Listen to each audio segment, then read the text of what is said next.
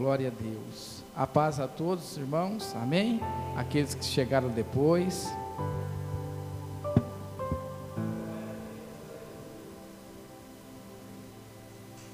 Seja Deus que nos deu essa oportunidade do dia de hoje, né? Eu gostaria de convidar a igreja a estar abrindo as vossas Bíblias em Gênesis capítulo 12. Amém? Nós vamos falar de um de uma pessoa muito importante. Para a fé, ele é o pai da fé. Amém? Louvado seja Deus. Glória a Deus por isso. Gênesis capítulo 12.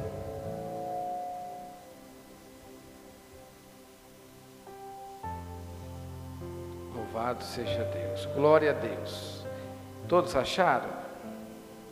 Vou fazer a leitura então. Deus chama Abrão, ele faz uma promessa, amém?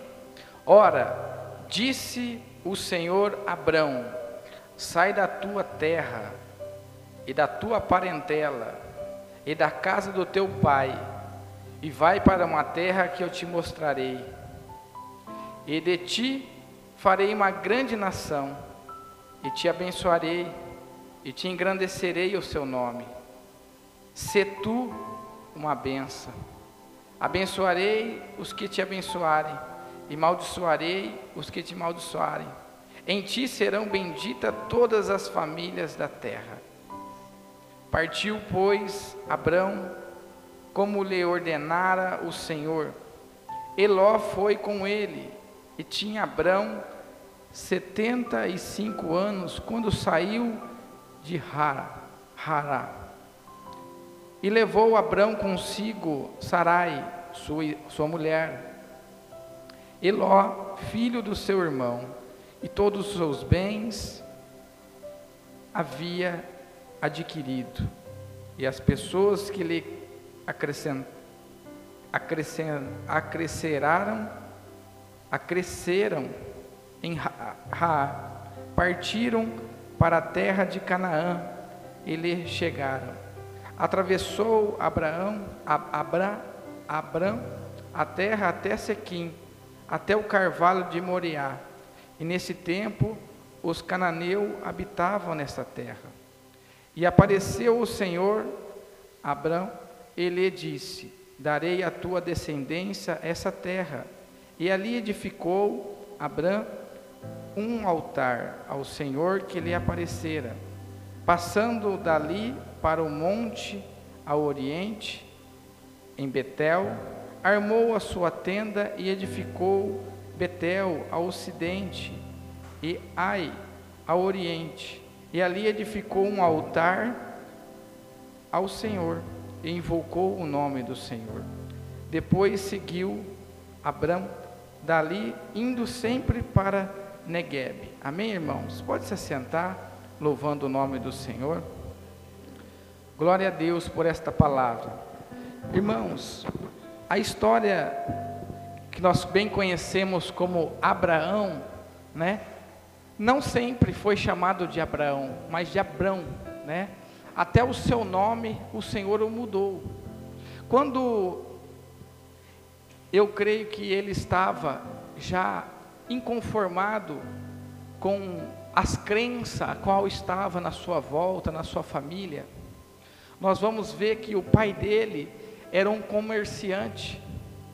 O pai de Abraão, ele comerciava imagens de escultura. Aos nossos olhos, biblicamente, ele era um idolatra, um homem que vendia deuses, né?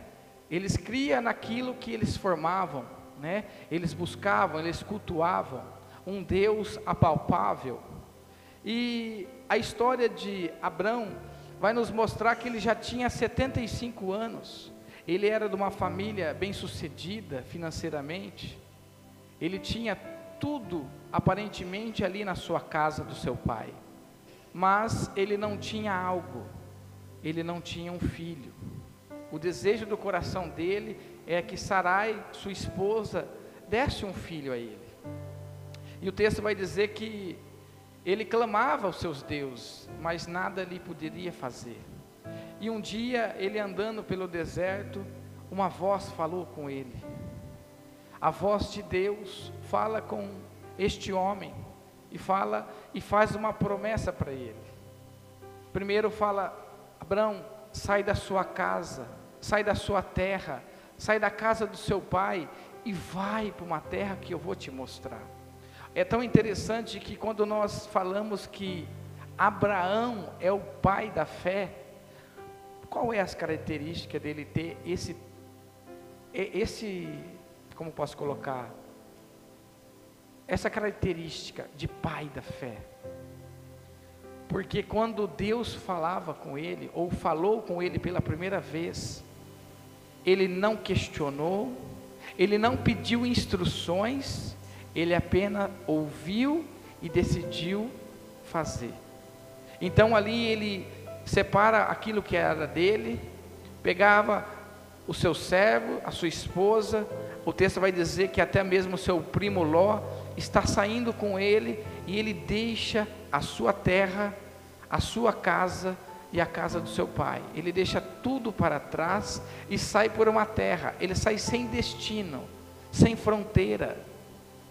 Irmãos, a próxima vez que Deus vai falar com este homem, é mais ou menos mais de 20 anos para frente. Olha que interessante. Por isso que ele era considerado, ele é considerado o pai da fé. Porque uma vez Deus falou, e o texto vai dizer em provérbio, é muito interessante. Uma vez Deus falou e duas vezes eu a ouvi. Quem já leu esse provérbio? Sabe o que quer dizer isso? Quando realmente nós ouvimos a voz de Deus, no nosso entendimento, aquela voz ainda está falando para nós caminharmos, ainda que nossos olhos não está vendo o lugar de objetivo a qual Deus tem falado. A promessa. Abraão então ele sai e quando novamente Deus fala com ele. Deus muda o seu nome. Deus começa a revelar agora a promessa que está embutida dele. Agora ele vira Abraão, um pai de nação. Porque quando você vai estudar o que representa o nome Abraão, representa pai de povos, ou de um povo. Quando você pega o nome Abraão, pai de nação, de muitos, ele não tinha noção do que isso realmente representava. Por quê? Porque era na sua frustração, na sua dificuldade, que Deus estava querendo mover através dele. Ele somente queria ter um desejo de ser pai, de ter um filho, de ensinar o seu filho, de conduzir os passos dos seus filhos. Mas aquilo que muitas das vezes nós somos frustrados, no dia a dia é o que Deus pega para usar de propósito na nossa vida. Foi assim com Abraão para Abraão. Até o nome da sua esposa é mudado, Sarai para Sara. Olha que interessante. Ele decidiu ouvir e ouvir a voz de Deus, ainda quando Deus falou somente uma vez. Tem muitas pessoas nos dias atuais que parece que Deus precisa ficar falando, falando, falando as mesmas promessas. Não, o nosso Deus é Deus de falar. E eu e você precisamos pegar aquilo que ele falou, colocar no nosso coração de entendimento, que é a nossa mente, e descansar em Deus. Só que Abraão, ele decidiu ouvir aquela voz no seu coração e caminhou, e caminhou, e caminhou, sem saber a direção a qual ele ia chegar. O texto vai dizer que ao percorrer os seus dias, os seus anos, a terra passou fome, e aí ele foi dar uma paradinha lá no Egito. E quando ele chega no Egito, ele faz um combinado com a sua esposa. Ele fala: não vamos dizer que você é minha esposa, porque você é muito bela. Se eu disser que você é minha esposa, os egípcios poderão me matar. Então vamos combinar que você é minha irmã. eles mentem. E quando eles ficam por um período, porque a terra está passando por uma dificuldade, uma fome grande, abrajando várias, vários lugares, eles estão num tempo, entre aspas, de descanso no Egito. Só que o que o egípcio fez? Quando viu aquela mulher, ele tomou a suposta irmã de Abraão como esposa. E Deus precisou ferir o egípcio com pragas, com coisas malignas, onde os egípcios estavam vivendo agora debaixo de maldição. Até o ponto de falar: Abraão, o que está acontecendo? Por que mentiste para mim? Eu tomei a sua irmã, mas é a sua esposa como minha esposa. O egípcio sabia que isso era maldição.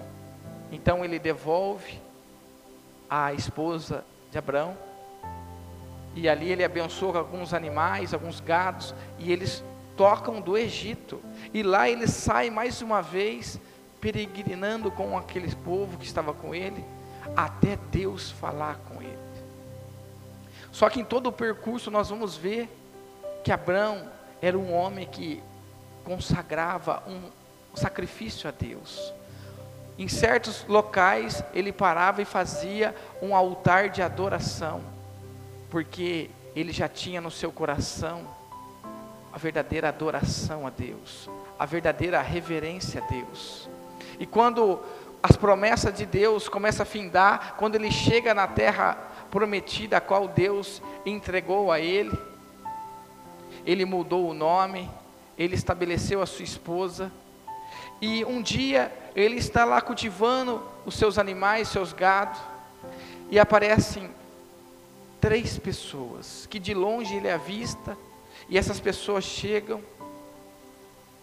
e ele muito contente porque ele não recebe visitantes ali na sua tenda. Ele pede para a sua esposa já preparar, amassar um pão. Ele pede para o seu servo pregar o melhor animal do campo e fazer um cozido. E ele senta com aqueles homens e fala: Vocês não vão embora quanto eu não servir vocês. Porque ele tinha um coração de servo, sendo o Senhor, mas era servo. E mal ele sabia que aqueles homens representavam da parte de Deus. E ali, aqueles homens representados por anjos, fisicamente, eles fazem uma promessa para ele daqui um ano nós voltaremos e a sua esposa vai ficar grávida. Irmãos, ela está dentro da tenda, Sarai. Ela dá risada porque ela não acredita na promessa. Porque os seus dias são altos, seus dias são bem vividos. E quando ela sai para servir, um deles fala para ela: Por que duvidaste no seu coração? que você vai ficar grávida. Ela fala, ela mente, ela fala, não, eu, eu, eu não duvidei, mentiste. Olha que interessante. E ali eles comem e prosseguem. Dando um ano, eles voltam e fala: no mesmo mês do ano que vem, você dará a luz a um filho e colocará o nome dele de Isaac. Só que olha que interessante, irmãos. Aqui nós estamos falando já de uma promessa, de um desejo realizado de Deus na vida daquele homem. Só que entre eles saírem e Deus cumprir o desejo do coração dele, a Bíblia também remete que eles não esperaram. Abraão, quando tinha 86 anos, ele faz um combinado com a sua esposa e se deita com a sua serva. E ali ele tenta antecipar a promessa de Deus. Aquela mulher, ela fica grávida de Ismael. Ali começa agora a criar uma contenda entre mães, mulher, filhos, o esposo. Ela decide sair da terra da sua senhora, do seu senhor. Mas um anjo lhe aparece no deserto e fala: volta, seja submissa porque Deus também fará deste menino uma grande nação. Será como um jumento selvagem. Olha que interessante. Ela volta, ela é, seja submissa, ela ficou mais um período. E ali, irmãos, quando passaram os dias que o anjo assim declarou, eles voltaram, declararam que naquele mesmo mês do ano que vem, ela estaria com o filho no colo. E quando se passou os dias, realmente, aquela mulher gerou, teve um filho, a qual foi Isaac. Onde começa a história dos patriarcas da fé: Abraão, Isaac e Jacó. Só que tudo aquilo que Deus nos dá, Deus nos pede. Só que o que é mais interessante, que quando Deus ele chama Abraão e fala, vai para uma terra, irmãos, nós não vemos questionamento nenhum, nós vemos um entendimento de entrega. Olha que interessante, ele sai da sua terra, por que, que Deus pede para ele sair da sua terra? Porque a sua terra havia tradições. Quando ele sai do meio dos seus parentes, era a mentalidade dos seus parentes que atrapalhava, a maneira de pensar, tradições, mentalidades. A casa do seu pai era um lugar de criação de idolatria, não somente de venda, mas eles desenvolviam deuses. Eles vendiam mentira para outras pessoas, é aquilo que eles acreditaram. Por isso que quando Deus se revela a Abraão, fala com ele com uma voz no deserto, ele é o pai, ele é o pai da fé porque aquela voz transpassa o seu coração de entendimento a ponto dele deixar tudo aquilo que ele conhecia, tudo aquilo que estava na casa do seu pai, na sua terra, e ir para um lugar onde ele almejava a presença de um Deus verdadeiro. Muitas das vezes, muitas pessoas que frequentam a igreja não conseguem se aproximar de Deus porque as tradições passadas faz presente na vida. Aquilo que os seus pais, os seus avós, os seus tataravós ensinaram, vem passando como gerações, como maldições, te prendendo em palavras, em decisões, em condutas, para não conhecer o Deus verdadeiro, nós temos que despojar das tradições, da mentalidade dessas pessoas, da idolatria. Idolatria é tudo aquilo que ocupa o lugar central de Deus nas nossas vidas. Idolatria. Vai para uma terra que eu te mostrarei, sem nenhuma certeza ou lugar, mas pela fé, pela convicção que ele ouviu e ele sabia que era uma voz de algo verdadeiro. Eu e você precisamos ouvir a voz de Deus para deixar as coisas do passado, para poder experimentar um Canaã de Deus, uma terra prometida, algo apalpável espiritualmente nas nossas vidas. Não tem como conhecer um Deus verdadeiro se a gente não deixar para trás muitas coisas. Aqui nós vemos a diferença. Abraão, pai de povo, ou de um povoado, entre Abraão, o pai de uma nação. Pai de Abraão era Terá, comerciante idolatra de imagens. Deus lhe falou com Abraão uma vez, quando ele tinha 75 anos. Depois com Abraão pela segunda vez, depois de 24 anos. E depois de 25 anos, ele pegou uma promessa apalpável na sua vida: o seu filho. Quantas gerações, irmãos, este homem, ele tocou. Vocês têm noção disso? Abraão, ele abençoou com a sua vida, com o seu posicionamento, 14 gerações após ele, até a chegada do rei Davi. Após o rei Davi, até a presença do nosso mestre Jesus, Até Jesus aparecer na descendência de Davi, foram mais 14 gerações. Agora você imagina, um homem que decidiu ouvir a Deus.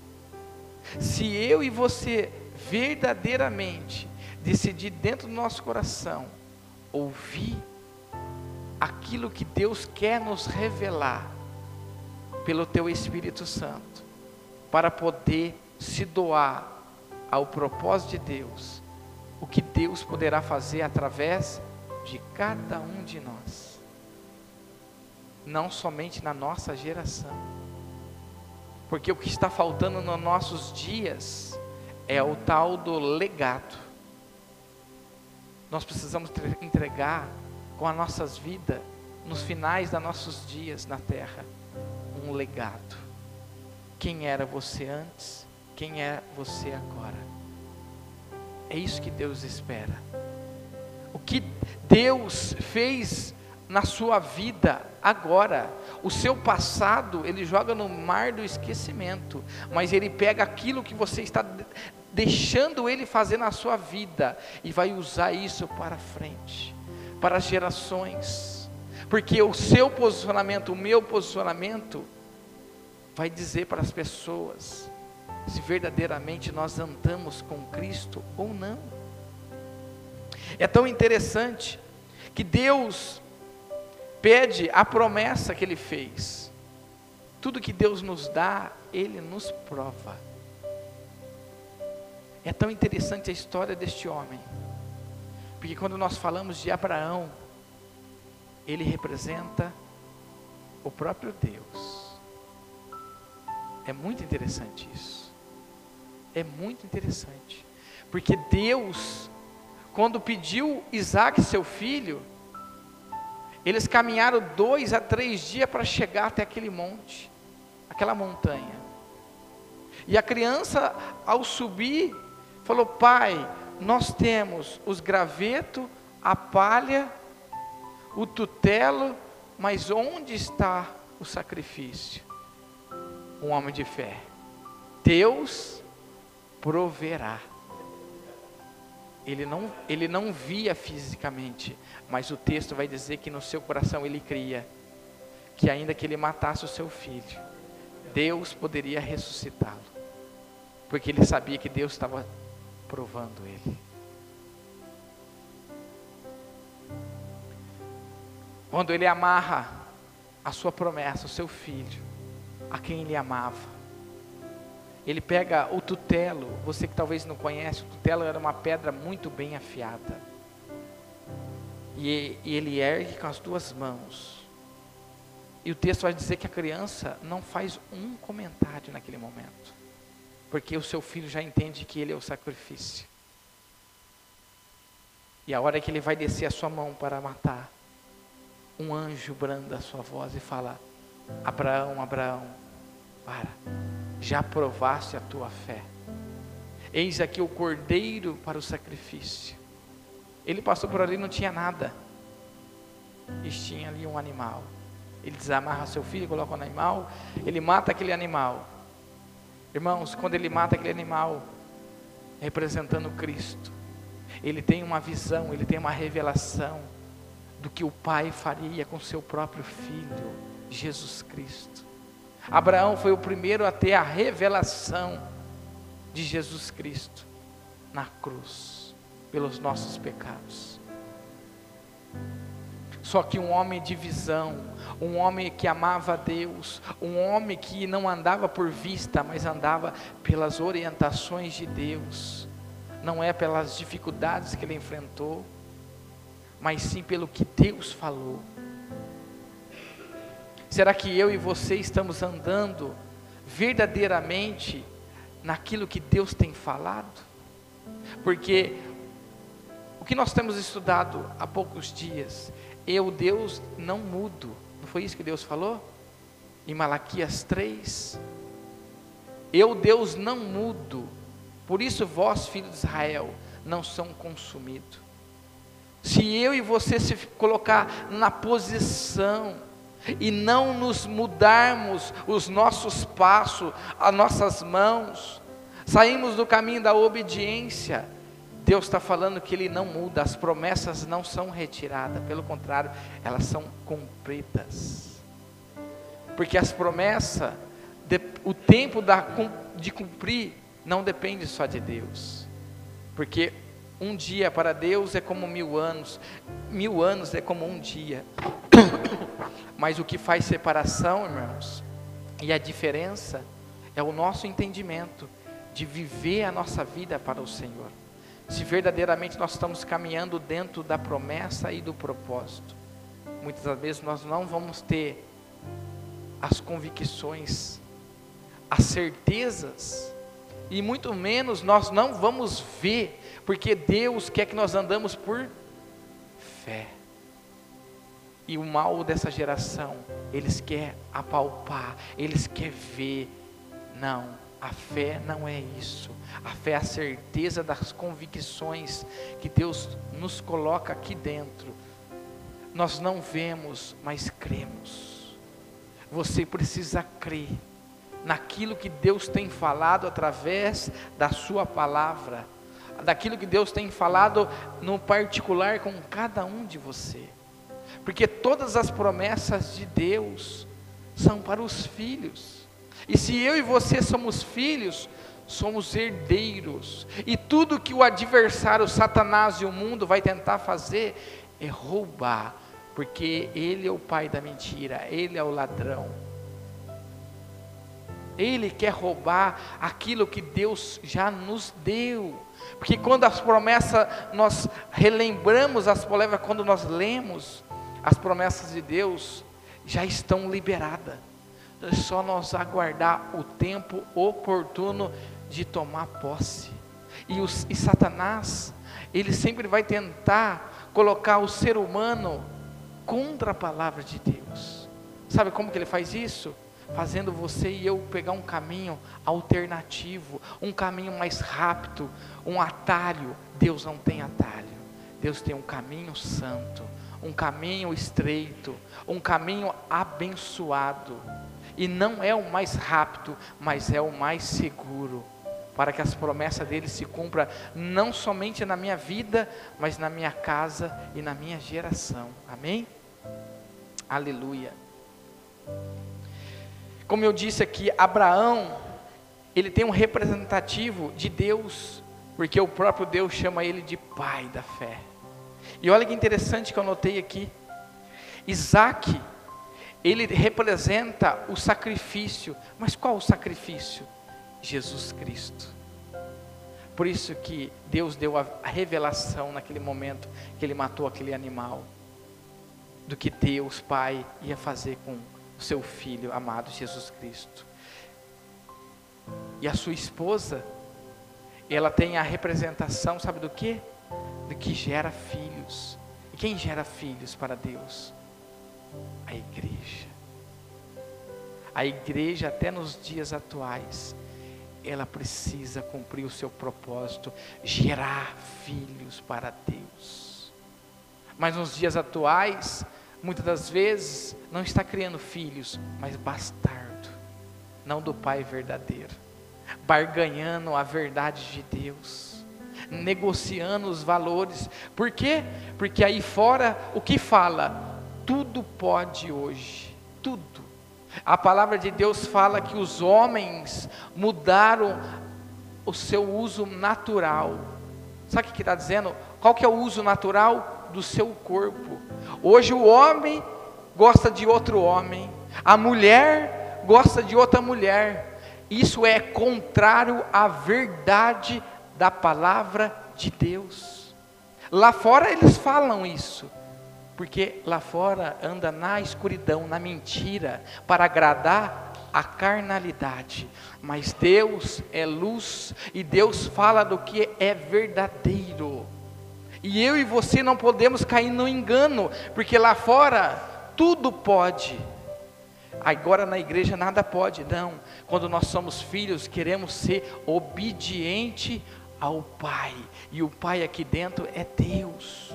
Não é o pastor. Ninguém tem que ser obediente ao pastor, tem que ser obediente ao verdadeiro pastor, Jesus Cristo. Porque se eu e você amar Jesus Cristo, vamos corresponder com as pessoas, vamos honrar as pessoas com tudo aquilo que nós podemos fazer. Olha que interessante, em Mateus 10, 34, olha que Jesus vai dizer na sua revelação: Não pense que eu vim trazer paz à terra, eu não vim trazer paz, mas uma espada. Só que não é uma espada física, é uma palavra. A palavra de Deus é como uma espada penetrante na junta e nas medulas. Pois eu vim, eu vim trazer, ó, eu, pois eu vim para fazer o que o homem fica contra o seu pai e contra a sua mãe, a nora contra a sogra. Assim os inimigos do homem serão da sua própria casa. Sabe por que, que ele está falando isso? Porque Abraão precisou sair da sua casa. Mas hoje, nós vivemos no nosso cotidiano, só que nós somos contrário àquilo que eles acreditam. A maioria das pessoas de idade são apegadas à idolatria, são apegadas a costumes religiosos. E por isso que ele fala que ele vem trazer uma divisão de pensamento. Divisão de pensamento entre o pai e seu filho, seu filho com o seu pai. Por quê? Porque a palavra de Deus é a verdade. Não é o que nós achamos, é o que nós recebemos da palavra de Deus. Os inimigos do homem serão da sua própria casa. Isso não é qualquer pessoa que disse, é Jesus. Por isso que você tem que entender por que, que ele tirou Abraão da sua casa, da sua terra. Só que Deus muitas vezes não tem tirado nós do nosso convívio. E por isso que ele fala que é inimigo. Porque não crê na verdade que cremos. Não se dedica à verdade que nós dedicamos eles não buscam incessantemente a presença do Criador, que é Deus mas agradam, vivem agradando a carne, vivendo como convém. Quem ama o seu pai ou a sua mãe mais do que a mim, não é digno de mim. Quem ama seu filho ou a sua filha mais do que a mim, não é digno de mim. Por isso que quando Abraão, ele vai, Deus pede o seu filho como sacrifício, Deus estava falando, eu quero ver se você ama mais do que o seu filho que é o que você mais almejava. Agora eu pergunto para cada um de você e para mim também: o que nós almejamos? O que mais nós almejamos nessa terra? Pode ser colocado em cheque, em prova, em sacrifício. É aquilo que Deus vai pedir. É o seu Isaac. Muitas das vezes Deus vai pedir o seu Isaac e dói você vai precisar ter fé. Quem aqui sabe o meu testemunho? Quando Deus me chamou, o que Ele me pediu para entregar o, o meu namoro? Eu vivia na fornicação. Sabe o que é a fornicação? Sexo antes do casamento é pecado. Eu vivia nisso. Eu já era batizado, eu já era conhecedor da palavra e Deus me pediu o meu relacionamento no mesmo dia eu terminei o meu relacionamento. Fui tido como louco. O meu pai físico sai da minha casa e vai na casa da minha irmã mais velha e fala: Acho que vamos ter que internar o Mateus. Ele não está bem. Sabe quanto tempo demorou para mim saber disso? Mais de seis anos. Sabia disso?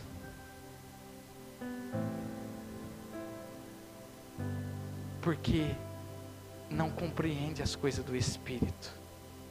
As pessoas não vão compreender quando nós temos que viver em espírito, em entrega. O que faz separação entre Deus e nós é o pecado. Se você tirar o pecado e começar a buscar a face de Deus, Deus vai te revelar não só aquilo que você está pedindo, necessitando, mas coisas em fatos que ele fala, coisas absolutas que ele criou, que está acima de nós, da nossa compreensão. Por isso que ele fala: Me buscarei, me acharei quando me buscar de todo o vosso entendimento. Foi o que Abraão ele fez. Ele saiu só crendo numa palavra. E eu e você precisamos crer na palavra do Mestre. As pessoas te enganam de dia e de noite, mas Deus é o único que fala a verdade para mim, para você, há mais de dois anos, dois mil anos.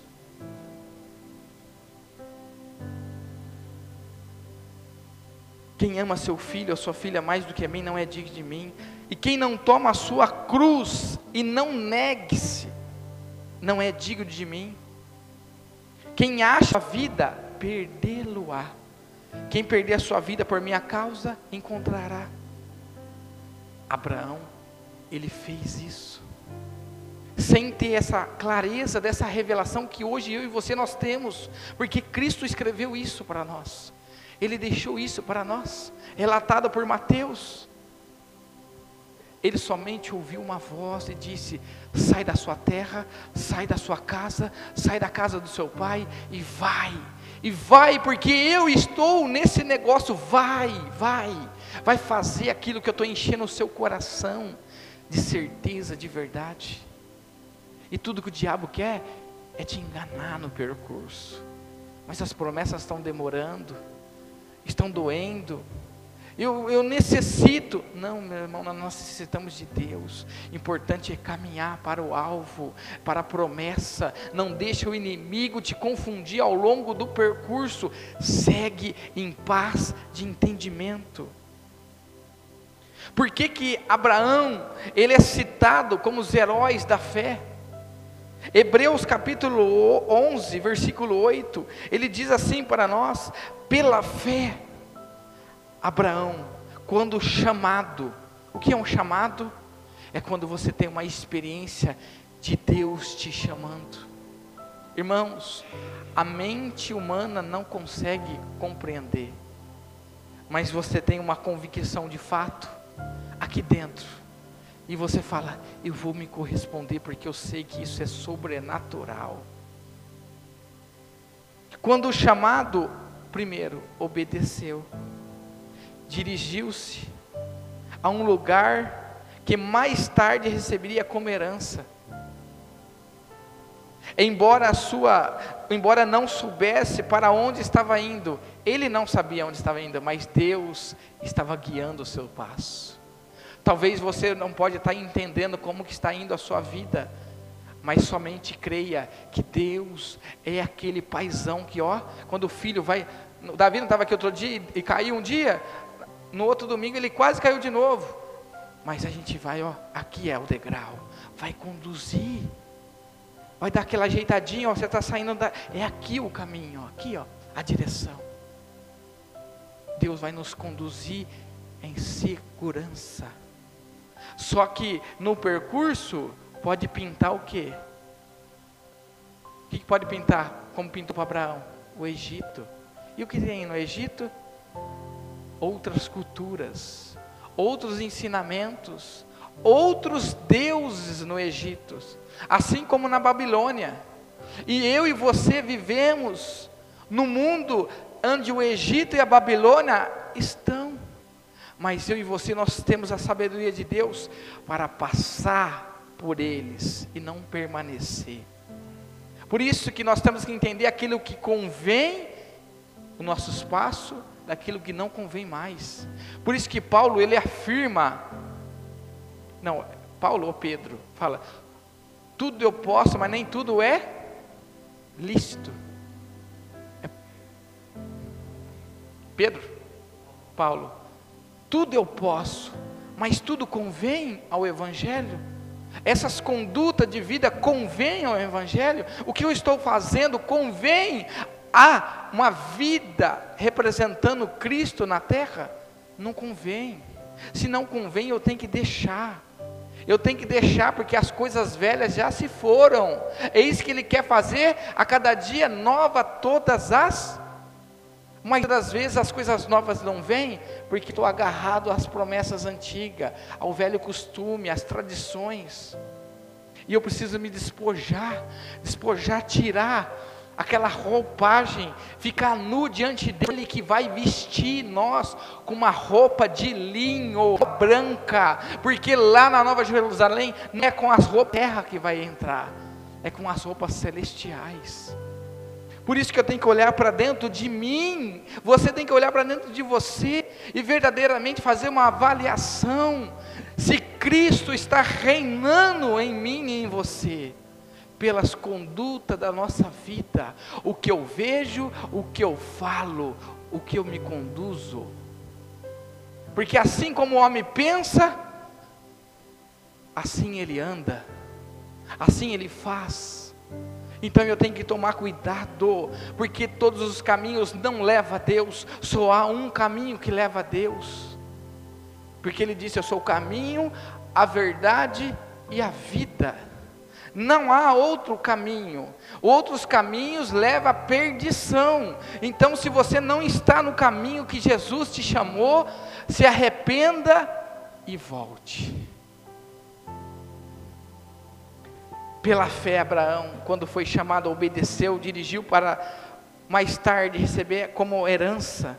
Embora não soubesse onde estava indo, mas pela fé peregrinou. O que, que é isso? Caminhou, caminhou, caminhou. O que Jesus fala para você? Caminhe, caminhe, ande, ande, marche, prossiga, não para aqui, não para ali, prossiga para o alvo ele peregrinou na terra prometida, como se tivesse na terra estranha, viveu em tendas. O que, ele quer dizer para nós? Dependente daquilo que Deus está te dando, coisas físicas, é tudo tenda, você não vai levar nada. As casas que eles tinham, ao mesmo tempo que montava, ia para outro lugar, desmontava e caminhava. A nossa casa é a única coisa que vai levar a Nova Jerusalém. Essa aqui, ó, espiritualmente, nosso espírito, é o que nós vamos levar lá. Não é se o seu anel é de ouro, se o seu relógio vale 20 mil, se o seu carro, a sua casa, isso é tudo muito bom aqui, mas lá não vale nada. Ele vai pegar o que a gente dá mais valor aqui, que é o ouro, e vai colocar debaixo dos nossos pés. As ruas são de ouro lá, para mostrar para mim e para você que o que nós se matamos aqui, lá é para você pisar.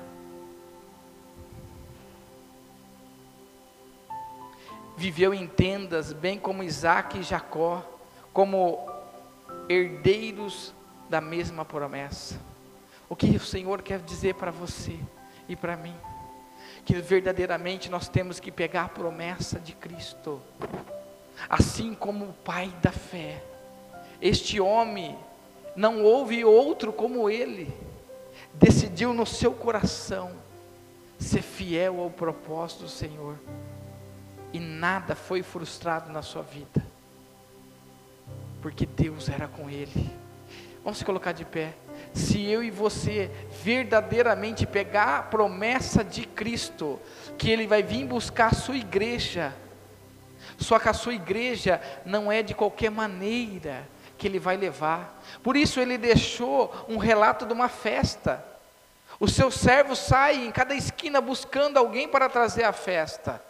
Mas aí de repente ele fala assim: Como tu entraste aqui? Você não tem a roupa deste lugar, dessa festa. Naquele dia, já está tudo preparado, só está faltando os participantes da festa, que são eu e você. Só que para estar naquela festa, a sua vestimenta, ela tem que ser de linho fino, branco, pureza. Por isso que a nossa vida aqui é labutar todos os nossos dias, despojando. Muitos têm que se acertar uns aos outros. Perdão, pedir perdão, viver uma vida de renúncia ao pecado ser uma oferta digna ao Senhor. Ele foi uma oferta que nos ligou ao Pai. Só que para nós entrarmos lá, Ele espera isso de nós. Não é de qualquer maneira. O mundo vai falar para você que é de qualquer maneira que Deus te ama. Amar, sim, mas salvar, você e eu precisamos dar uma resposta pelo verdadeiro sacrifício. Amém?